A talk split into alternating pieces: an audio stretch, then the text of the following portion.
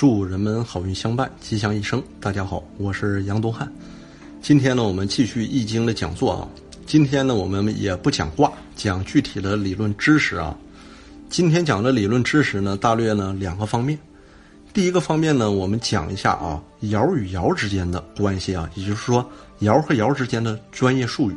上一讲我们讲的是卦与卦之间啊，这一讲呢是爻与爻之间。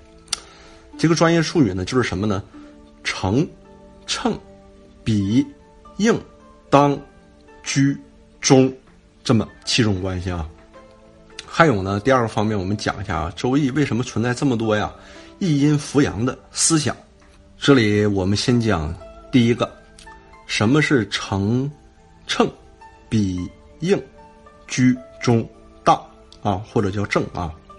成、称、比、应啊，语出《周易》，它是讲呢爻。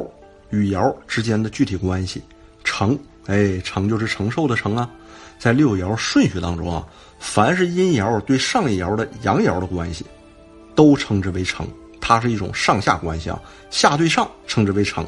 你看承受这是什么？假如说四爻对于三爻，五爻对于四爻，六爻对于五爻啊，那么称呢，就是秤座的这个秤啊。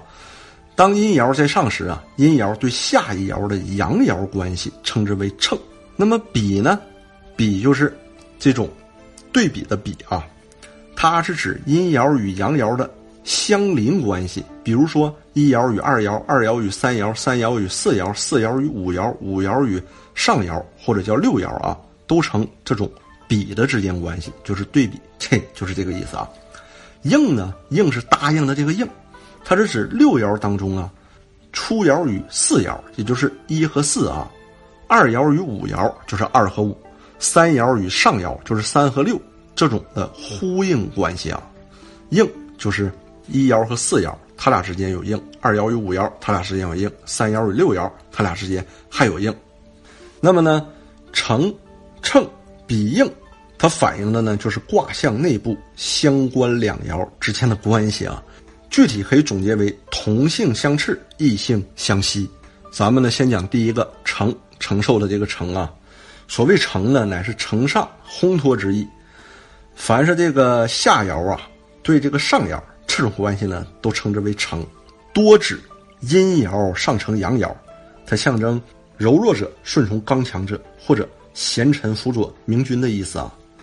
那么承呢，有三种情况，在六爻卦中啊，若是一个阳爻在上，一个阴爻在下。则此阴爻对于上面的阳爻来说啊，称之为承承受的这个承，阳上阴下啊。那在一个六爻卦当中呢，一个阳爻在上，数个阴爻在下啊，则下面这几个阴爻对于上面这个阳爻来说，也可以说为都称之为承，嘿，就是一个君王领着好多个臣下啊。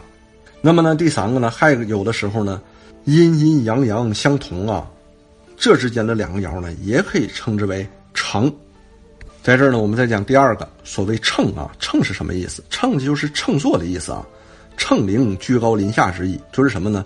上面对下面的这一种关系，上面的爻对下面这一种爻，就称作为乘啊。你看，乘坐的乘，乘车呀，乘马呀，不都是上和下之间的这种关系吗？它多指阴爻乘阳爻啊，这称之为乘刚，刚强的刚。象征臣下欺辱君主，小人成凌君子，意多不及善。但阳爻居阳爻之上啊，就是阳爻在阳爻上面，这个呢不言秤，而称作什么呢？称作据啊。这个据就是依据的这个据哈。认为什么？认为此为理之所长。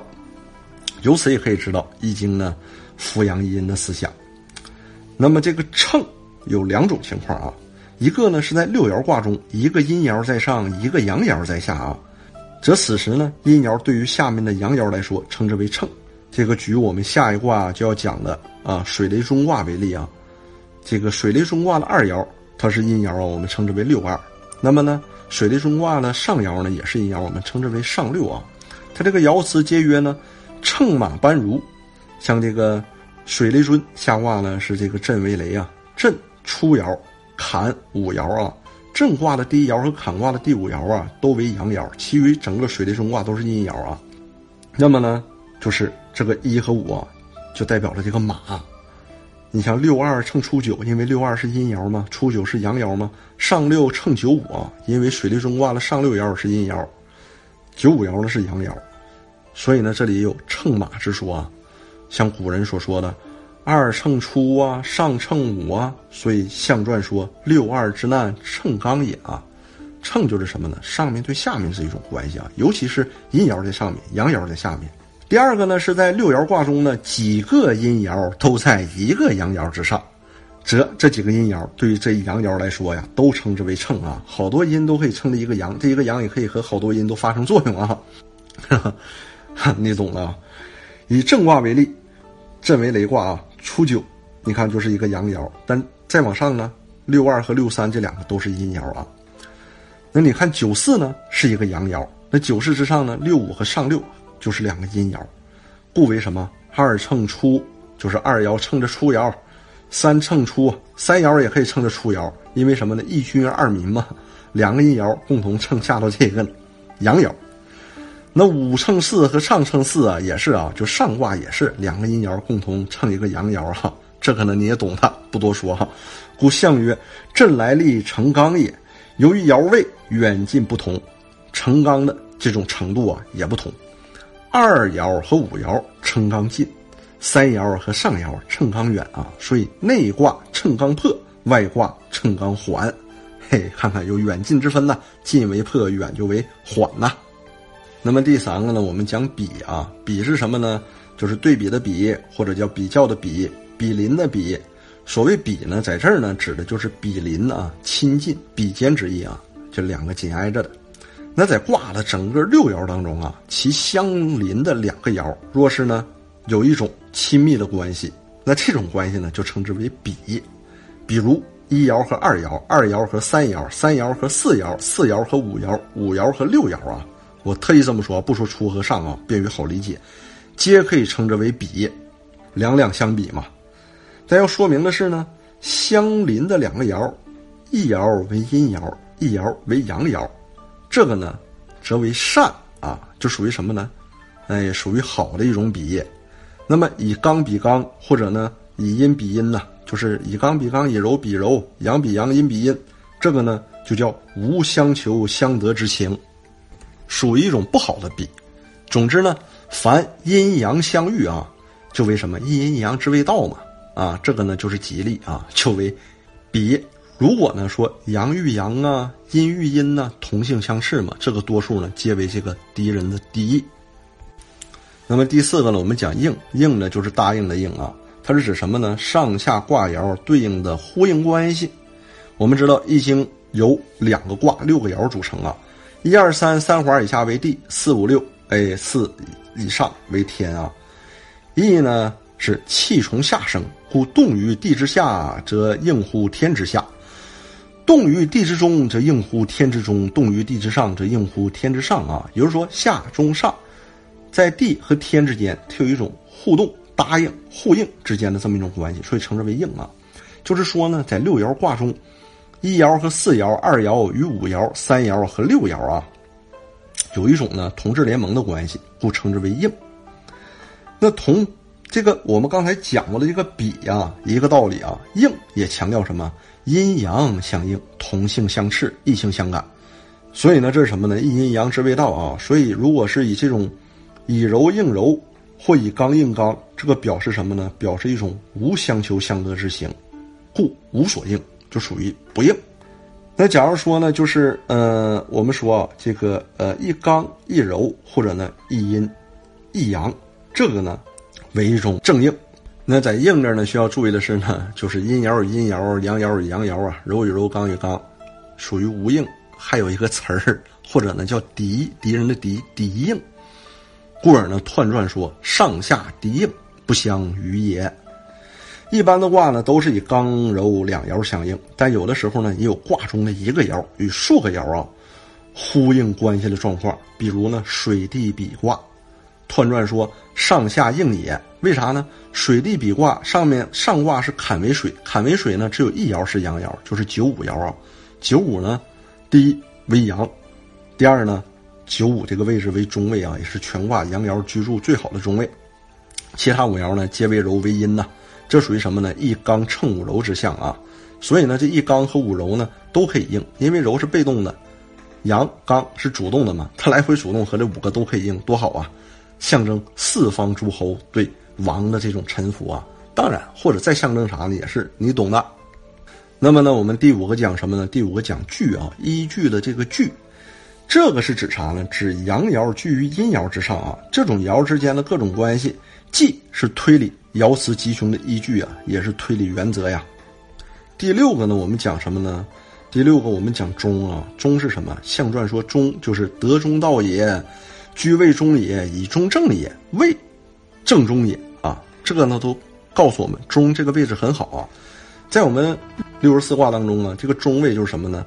下卦由三个爻组成嘛，下卦三个爻中间这个爻我们称之为二爻啊，就是中位。那么上卦由三个爻组成，上卦的这个五爻呢就是中位啊。在易经当中呢，讲究中胜于正，中位呢是最好的。你像什么那个守中啊、中庸啊，这都是来源于此。那么呢，最后一个呢，我们讲什么呢？讲这个正啊，或者是当。就当不当位呀？是不是正位呀？这个是根据什么呢？就根据阴爻居阴位，阳爻居阳位，即单数为阳，阳呢居六爻当中的一三五奇数的位置啊，就为什么当位或者正位？那么阴数为阴，那么呢阴爻啊居我们六爻当中的像二爻、四爻、六爻这种偶数啊，阴位这个位置呢，就是为当或者正啊，就属于当位或者正位。就是这个意思。好，前面这个讲完了，我们讲第二部分啊。第二部分呢，就讲为什么会有一阴复阳的这种思想。实际呢，这种思想呢，不只是男女和君子小人之分啊，而是阳世为人的积极有为。因为天地有为而生万物，人也要顶天立地，有所作为。阳和阴在易经当中是怎样划分呢？简单来讲，阳。是光明正大、积极向上、主动前进、刚健生长等等等等。简单来说，都是正能量的这一方面。那世界呢也分阴阳啊，阳世为人就要遵循阳的这个法则呀。阴是啥呀？阴简单来讲啊，是黑暗、歪曲、消极、退缩、被动、跟从、柔顺、承受等等。所以它需要阳的领导与教化呀。我们需要说的明的是什么呢？就是我们人类社会啊，亿万分之一的出类拔萃的人，就是因为卓越不凡的阳，也可以说呢是天命之人，因为他们承受了天地之间最纯粹、最精华的那个气脉啊，从而呢化成为人，哎，一个不同凡响的人，在时空环境、特殊因素种种作用之下，造就出来的。那这些人呢，就有圣王，有圣人。有能臣，有贤士，有科学家，有企业家，有名师，有名人。那么他们作为杰出的人，带动什么？带动人类社会乃至整个世界的前进与发展呢？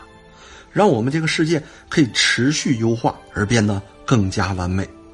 换句话说，他们就是秉承天地之正气而转化成型的。是一种可以改变世界命运、影响整个世界格局的人，所以我们前面讲的这个成称比应俱当位啊，所有讲的这些，也都是因为什么？因为纯粹的阳，就是为了以阳为主体啊。实际是什么呢？纯粹的阳的精气神儿，纯粹凝结出来的，就会化成杰出的动物或者杰出的人物。他们可以让我们这个世界往美好、往正大光明的这个方面去发展，所以他们适合当位，适合有作为。如果是黑暗的、邪恶的、图谋不轨的、心怀叵测的、充满了负能量的这些人啊，当他们当位的时候，他们掌权的时候就会怎么样啊？就会让这个世界变得更加可怕、更加恐怖，甚至带来毁灭性的、不可预测、不可评估的这种系统性风险。这个。就是一阴扶阳的精髓所在呀。那么好啊，本讲内容呢到此结束。欢迎朋友们给我们留言，也欢迎朋友们帮我们转发，更欢迎朋友们关注我们的微信公众账号“预测大师”。我是杨东汉，谢谢朋友们，我们下期再见。